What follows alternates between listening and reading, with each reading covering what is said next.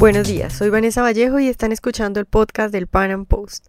La situación económica que atraviesa Venezuela es lamentable. El gobierno de Nicolás Maduro se ha empeñado en culpar a la oposición y a una supuesta guerra económica de los altos índices de escasez y pobreza. Y mientras que las penurias de los venezolanos solo parecen agudizarse, Maduro se niega a abandonar el poder y a reconocer que es necesario un cambio de modelo económico. Para hablar sobre las verdaderas causas del desastre económico que hay en Venezuela, hoy he invitado a Williams Ruiz, quien es estudiante del doctorado en Escuela Austriaca de la Universidad Rey Juan Carlos en España y director ejecutivo del Instituto Mises Venezuela.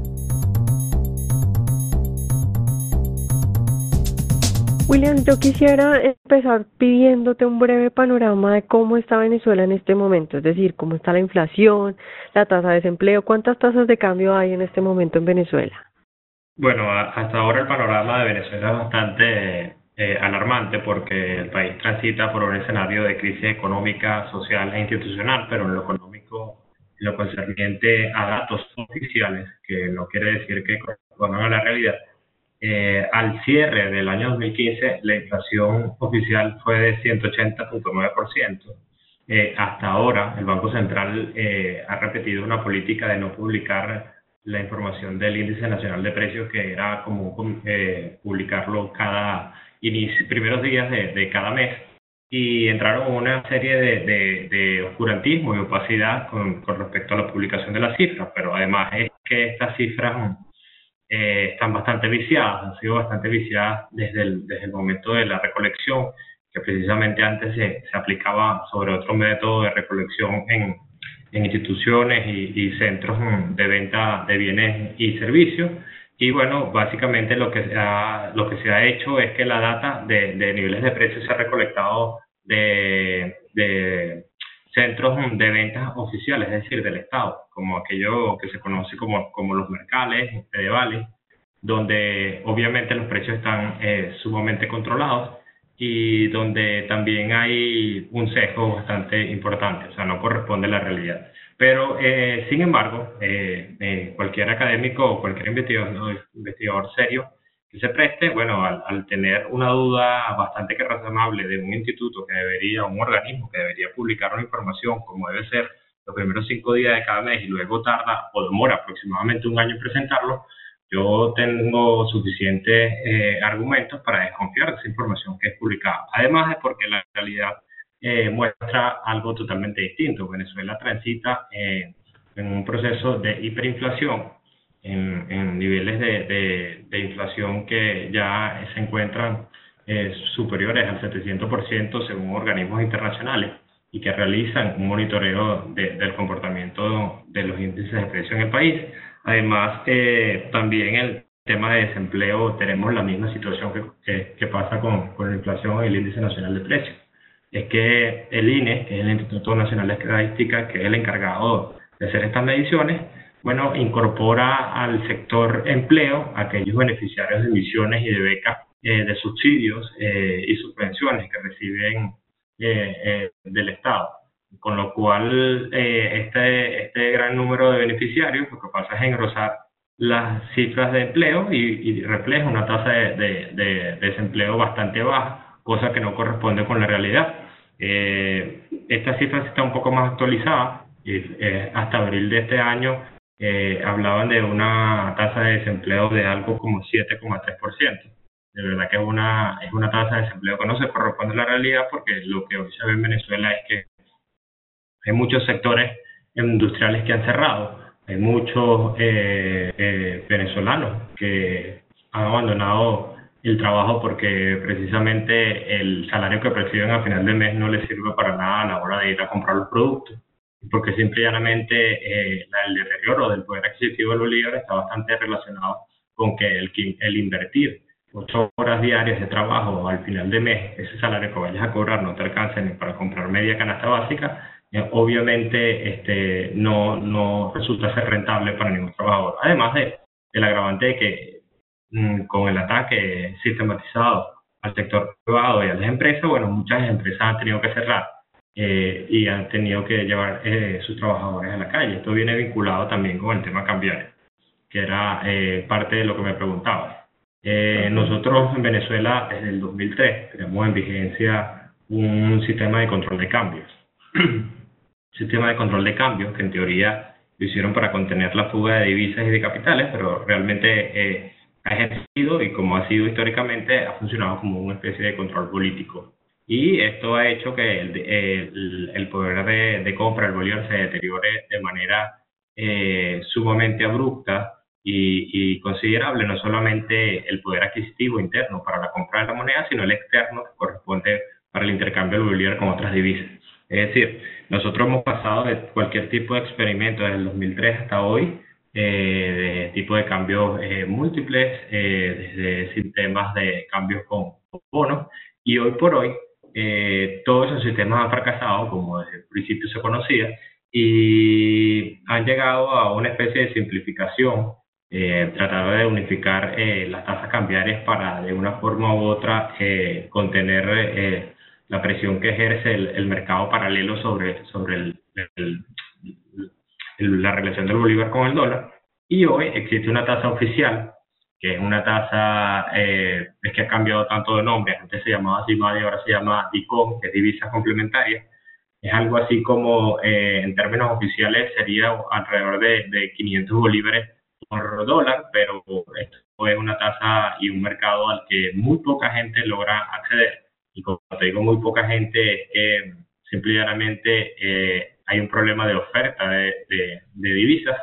y al haber un problema de ofertas de divisas es muy limitado el número de personas que logra acceder porque Venezuela pasa por un proceso de, de, de recesión que ha sido como consecuencia de la caída de los precios del petróleo. Se alimentó un modelo eh, además insostenible y monoproductor, que bueno, hoy por hoy hace que, que con la caída de los precios del petróleo el país, a pesar de la gran abundancia que hubo de ingresos en, en, en años atrás, pues no tenga y no cuente con divisas suficientes para atender las, las demandas de los sectores productivos nacionales. Con lo cual, eh, algunos sectores en el país no pueden llegar y no acceden a esas divisas, mucho menos los venezolanos. Esa tasa de cambio que es de 600 bolívares, 500, 600 bolívares, porque lo valeja, no, no hay una razón eh, normal para decir cuál es la variación, sino simplemente la arbitrariedad del Banco Central de Venezuela de colocarla. Es una tasa irreal, porque muchos de los venezolanos no pueden acceder a ella. Y por el contrario, hay otra tasa, que es la tasa eh, del mercado paralelo, con, que representa o está marcada por una relación de intercambio libre de frontera, que el único punto de Venezuela que, que tiene permitido ser intercambio libre es la frontera con Cúcuta, y es por eso que es muy conocido que los venezolanos van allá y la gente que, que tiene la opción de hacer un cambio libremente eh, va, cambia bolívares por peso y luego cambia pesos por dólar.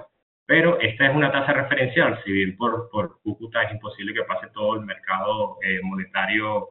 eh, de divisas de Venezuela, se convierte en un indicador. Y se convierte en un indicador porque simple y llanamente la gente no tiene la capacidad de ir a, a, a requerir divisas en el mercado oficial y, se, y que sus necesidades sean cubiertas. Entonces, la única vía de escape que hay para saber un indicador es esta y bueno, se transforma finalmente en ese trade-off que hace la gente que, que, tiene la necesidad en un momento determinado de divisa y que quien la tiene efectivamente está en la condición de poner y fijar el precio.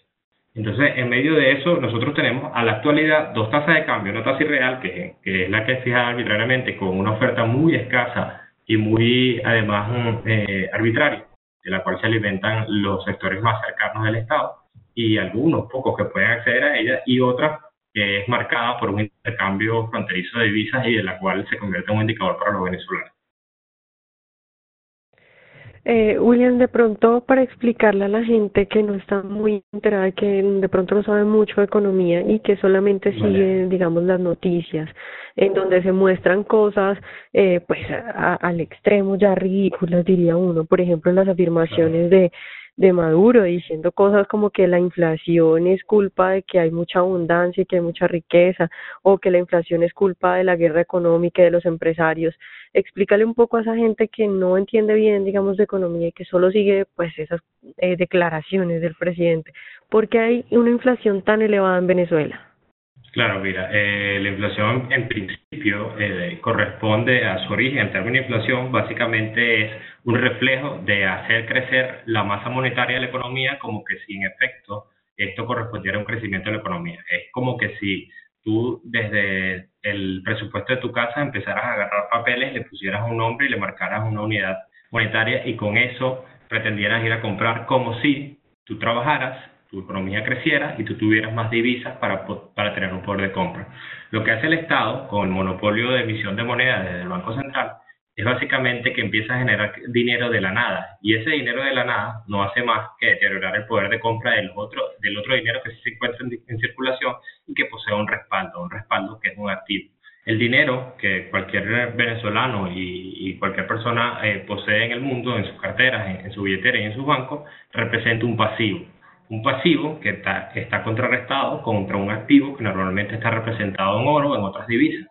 esa relación que existe entre los pasivos, que es la, moneda de curso y que usa la gente, y los, activos, eh, se mantiene a, un nivel de, de, paridad, digámoslo así. Una vez que se empiezan a generar mayores pasivos sin que el número de activos, es decir, sin que antes se acumule cantidad de oro o de nuevas divisas o haya un nuevo ingreso monetario al país, bueno, lo que sucede es que se empieza a diluir el poder de compra de, ese dinero que, la gente tiene en su bolsillo, de la gente que tiene en, eh, en los bancos, en cualquier parte. En el caso de Venezuela, eh, el abuso de la, de la, impresión de masa monetaria ha sido totalmente eh, exorbitante, lo cual a su vez estuvo alimentado por una buena época de bonanza en la cual en teoría ingresaron una gran cantidad de dólares al país, estamos hablando de miles de millones de dólares.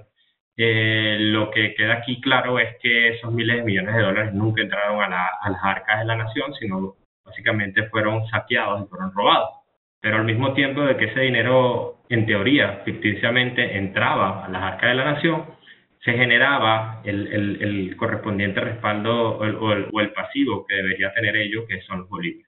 Lo cierto es que eso, ese dinero eh, eh, fue saqueado, fue robado, nunca estuvo allí, se sirvió para alimentar los bolsillos de los personeros del gobierno y lo que hizo fue incrementarse volúmenes de, de, de impresión de bolívares muy altamente y empezaron a inundar el mercado. ¿Qué pasa? Que cuando esos bolívares que no tienen ningún tipo de respaldo, que no tienen ningún tipo de, de, soporte en activo, empiezan a inundar el mercado, básicamente es que los bolívares que sí lo tenían empiezan a diluir su poder de compra. Ahora mismo Venezuela entra en un proceso, está, no, no entra, estamos en un proceso de hiperinflación y estamos en el momento en el cual la inflación, en principio, eh, alimenta las expectativas, es decir, la gente ve cómo es el comportamiento de los niveles de precios anteriores, es decir, el mes pasado, y en función a eso toma sus decisiones en cuanto a consumo, en cuanto a compra, en cuanto a abastecimiento, en cuanto a resguardo. Pero una vez que ese volumen de cambio en los niveles de precio empieza a ser más elevado, más descontrolado, las expectativas terminan alimentando la inflación y empezamos a entrar en lo que se llama una espiral inflacionaria, o en este caso hiperinflacionaria con lo cual ya los niveles de precio no corresponden, los niveles de precio relativo no corresponden ni siquiera a lo que se podría pensar en términos, porque además en Venezuela tenemos un control de precios supremamente eh, desde el 2003, igualmente que con el control de cambio. ¿Qué sucede acá? Que ya como la gente no confía en, la paridad del bolívar, y básicamente al momento de que los, los, empresarios o cada gente va a reponer inventario se dan cuenta de que los precios no solamente que variaron de un año a otro, sino que variaron de un mes a otro, sino que varían de una semana a otra, y ya llegamos a volúmenes de a, términos de variación diaria. Entonces, este deterioro ya acelerado básicamente es alimentado por la desconfianza en, en el papel moneda venezolano, en el bolívar, porque la gente simple y llanamente cae en cuenta de que ese, ese dinero que tiene en las manos, ese dinero que recibe del salario, ese dinero que utiliza para las compras, cada vez se ve erosionado por la acción del gobierno cuando imprime, cuando genera más gastos, cuando abusa de su rol de, monopolista de la emisión de dinero. Entonces, hoy por hoy, no solo es el tema inflacionario de la impresión, sino que entramos en una especie de tsunami hiperinflacionario en el cual la misma gente tiene una, una, una fuerte desconfianza en, en la moneda nacional, que es el bolívar. Claro, bueno, pues si es que uno así tenga bolívares, si no va a poder conseguir las cosas, pues lo más normal es que apenas tenga intente comprarlas, ¿no? Sí, por eh, Bueno, otro punto que te quería preguntar es, yo sé que yo digo que Venezuela es un es un catálogo de todo lo que un país no debe hacer si quiere llegar a la crisis. Entonces, pues hay digamos muchas eh, mucho que hablar en esta pregunta, pero yo sí quisiera que digamos eh, nos dieras los puntos claves y resumido para ti cuál es la causa de la crisis que está viviendo Venezuela. Bueno, Venezuela eh, no solo es una consecuencia reciente, y esto hay que dejarlo bien claro. Venezuela vive en socialismo desde luego de la caída del dictador Marco Pérez Jiménez, que fue del 57-58 en adelante. Eh, dictadura que, que eh, supremamente reprochable, pero logró hacer hechos económicos y, y que todavía permanecen en el país. Luego de allí, una oposición política supremamente de izquierda, bueno, implantó una nueva democracia socialista. Y eso fue la socialdemocracia y los socialcristianos. ese socialismo parió el socialismo que tenemos hoy, que de hecho tira, los tiran de derecha, los, que hoy gobiernan tiran a, esa cuarta república como cuarta república de derecha. El hecho es que Venezuela se, ha soportado un pilar muy débil, que es el petróleo una economía que sin duda alguna tiene fuertes riquezas y abundancia de recursos como el petróleo, pero el modelo económico ha sido un modelo económico insostenible. Hoy por hoy, o digamos en los últimos 17 años, con la revolución del siglo XXI y el socialismo del siglo XXI, lo que ha pasado es que esta combinación de anclarse en un, sistema, un modelo económico insostenible, en un sistema monoproductor, se ha combinado con un fuerte ataque al sector productivo nacional, un fuerte ataque a, la propiedad privada y lo que ha hecho es que el sector productivo nacional se, eh, se, se vea bastante corroído, deteriorado, incluso llegue a estar en momentos de, de desaparecer. ¿Qué pasa? que el control político, que juega un, papel muy importante en el aspecto económico, también ha, ha, tenido un papel preponderante a la hora de que todo aquel que fuera o que que tuviera una visión supremamente crítica a la, posición del Estado, obviamente se convertía en un enemigo y a esa persona se le discriminaba, se le expropiaba, se le limitaba el acceso a divisas, se le limitaba el, el, acceso a, a, materia prima y además. Y así por así, eh, este gobierno contó con unos precios del petróleo muy altos y además se alimentó un modelo importador al mismo ritmo que se destruía el sector productivo nacional, como pensaban que el precio del petróleo iba a mantenerse por siempre sobre los 100 dólares por barril, bueno, eh, simplemente auparon un, un, proceso importador en el cual ellos eran los principales beneficiarios, porque no, no solo importaban, sino que se hacían, descubrieron que eh, hacerse con los dólares de la importación era el mejor negocio. Todo esto sucedió, Venezuela a, la luz de, los ojos internacionales parecía ser una economía que estaba creciendo eh, sólidamente, obviamente aupada por los precios del petróleo, pero la realidad es que por debajo de eso estamos viviendo un proceso de crecimiento económico insostenible y que tarde o temprano, en el momento que los precios del petróleo cayeran, eh, eh, iba a quedar a la luz una economía raquítica, deteriorada, esto lo he llamado yo cuando bajaba la marea, y, y, lo que iba a quedar es un sector productivo incapaz de responder a la demanda nacional, un sector importador que no puede responder al proceso de importación porque simplemente hay una oferta muy limitada de divisas y es imposible que puedan hoy importar. En Venezuela se pasó de tener autosuficiencia en producción de maíz, de arroz y de muchos otros rubros a, prácticamente importarlo todo y productos completamente terminados que no agregaban ningún valor a la economía. Lo que sucedió con esto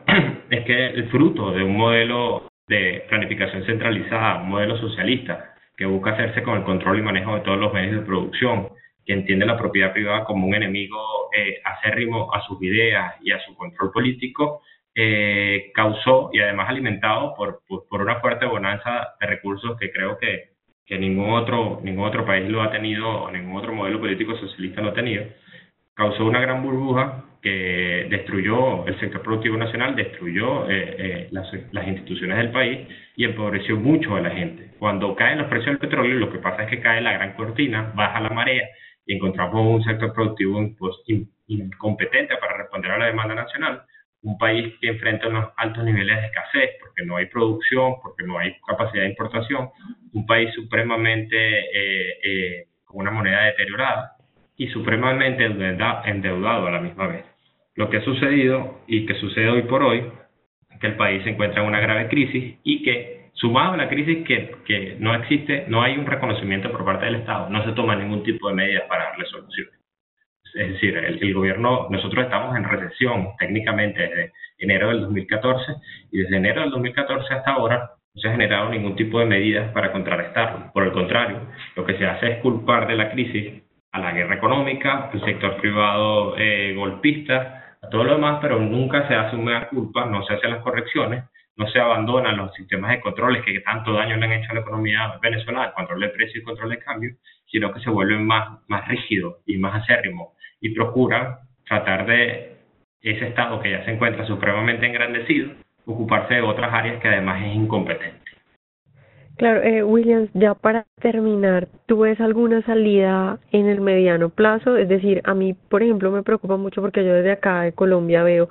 que la oposición en Venezuela no es más que, digamos, un socialismo más, más moderado que el que está pues en el poder. Entonces yo, digamos que en, cuanto a lo que puedo ver, no veo como, como una salida. ¿Tú qué salida ves, digamos, en el mediano plazo? ¿Cómo ves el futuro? ¿Qué crees que va a pasar? Mira, eso lo ves tú como, como vecina, como colombiana, imagínate yo como venezolana. Tampoco soy un, profeta o, un... Lo que sí puedo decir es que la oposición, tal cual como te lo explicaba, el, el, el modelo político existente antes de Chávez de la revolución eh, bolivariana y el socialismo del siglo XXI era un socialismo exactamente más moderado. Pero final, finalmente fue un socialismo que tuvo sus problemas, que generó deterioro y que parió el socialismo del siglo XXI. La realidad es que la oposición del, del socialismo de hoy es un socialismo realmente más moderado. Eh, esperemos que haya un aprendizaje de todo lo que de todo lo que ha pasado y lo que se ha vivido, pero que lamentablemente como persigue fines políticos busca endulzar, busca enamorar a ese, a ese electorado que, que se fue eh, y votó por Chávez y que se enamoró y que rodilla en tierra, tal como dice, decía él, se, se, se han mantenido firmes a él y bueno, buscan hacerles propuestas eh, que endulcen el corazón de esa gente y que puedan captarlo. La realidad es que, ¿Tú crees que en Venezuela todavía hay mucha gente que lo que pide es socialismo y, que sigue y que sigue todavía esperando las políticas de Chávez? Hay mucha gente y hay mucha gente que, que se enamoró del modelo chavista. Eso sí hay que ser bastante responsable de decirlo. Y hay mucho hay mucho sector político que sí ha cambiado, pero hay mucho sector político que trata de ir detrás de esa masa de votos y para tratar de ir detrás de esa, masa, de, esa masa de, votos, no van a decirle que tienen que asumir unas políticas totalmente contrarias a lo que ellos piensan. Se moderan un poco o tratan de, de endulzarlo. Pero la realidad es que hoy muchos de los factores de oposición están compuestos por, por partidos muy de izquierda, otros un poco más moderados. Pero la realidad es que si hay una salida a esta crisis, va a haber una salida a un proceso de transición que sin duda alguna va a tener mucho sazón de la izquierda eh, eh, anterior que, que el país. Esperemos que haya un aspecto de recuperación institucional, de seriedad, de, de, de, responsabilidad a la hora de asumir las políticas y que haya una, necesidad de entender que los procesos económicos requieren mayor cordura, que requieren mayor sensatez que la izquierda política. Que la economía no se puede vivir y no se puede hacer desde la, de la izquierda, desde el comunismo, del socialismo, como ya lo hemos vivido, porque los resultados serían exactamente los mismos a los que estamos viviendo hoy en Venezuela. No creo que haya una salida en el mediano plazo porque lamentablemente hay un deterioro institucional, hay un deterioro moral que es bastante importante en todos los venezolanos. Hay mucha gente que se ha ido del país y hay mucha gente que está en el país y tiene miedo. Entonces es la situación en la cual no hay una salida institucional porque el, juego está trancado y las instituciones están en manos del, sector político que gobierna. Del, otro lado, eh, se tiene temor a que las consecuencias de, un, de una protesta de, solicitar una salida o buscar ir a la calle a pedir un cambio de gobierno sea cárcel para toda la gente que está allí. Entonces, todo eso ha alimentado un proceso bastante crítico. Hoy por hoy estamos en medio de un proceso de referendo revocatorio que cuando Chávez estaba y se llevó al proceso de referendo revocatorio fue algo supremamente rápido, porque Chávez sabía que estaba ganando las elecciones y que ganaba el referendo revocatorio, pero este este señor Maduro, como sabe que está supremamente perdido, que ha hecho un desastre completamente del país, y que si bien hay, que dejar algo claro, la crisis no es culpa de Maduro, Maduro simple y llanamente ha agravado completamente lo que ya estaba por suceder. Pero lo que hoy sucede y lo que hoy pasa en el país se ha gestado y hoy, hoy simple y llanamente se cosecha lo que antes se sembró. Con el gobierno de Chávez, con la política económica de Chávez, como ya lo decía, el control de cambio y control de precios, el ataque a la propiedad que viene desde el 2003 en adelante y mucho más, eh, previamente se estaba sembrando esta semilla que hoy se ha, se ha cosechado. La inacción de Maduro, la terquedad, la incompetencia, simplemente ha hecho que estos sucesos lleguen más rápido y lleguen más críticos. Pero todo lo que sucede y está sucediendo hoy es una consecuencia de una siembra del socialismo del siglo XXI. Eh, si vamos a tener una, una Venezuela distinta, de verdad, eh, políticamente los tiempos no se pueden medir así porque hay un proceso de inacción, hay un proceso de conducta internacional que ahora ha despertado, pero que antes estuvo bastante aletargada. El país está cayéndose a pedazos por todos lados. Hay gente que está buscando comida en las basuras. A diario, a diario lo escucho de, de, de personas completamente cercanas. Hay gente que no puede comer, no puede hacer los tres platos diarios. Hay gente que no le alcanza el sueldo para, para ir al mercado, para llevar a los niños al colegio, para vestirse, para cubrir las necesidades básicas. Esas son situaciones en las cuales un país jamás es insostenible. Eso, eso es, impensable que pueda sostenerse y cómo se ha podido sostener este gobierno. Pero lamentablemente el, amparo de, del, ala militar y de muchas instituciones ha hecho que, que esto, que no debería sostenerse ni un segundo más, se mantenga en el poder por más días. Listo, bueno, y Williams, muchas gracias por acompañarnos y bueno, esperamos tenerte más adelante en otra entrevista. Vale, encantado, que tengas buena noche. Aunque Maduro se empeñe en decir cosas sin sentido, como que la culpa de la mala situación que atraviesan los venezolanos es de la oposición y de una guerra económica que él se inventó, el único culpable de las penurias que se viven en Venezuela es el socialismo. Ojalá hayan disfrutado nuestra entrevista de hoy y nos vemos en una próxima emisión del Panam Podcast.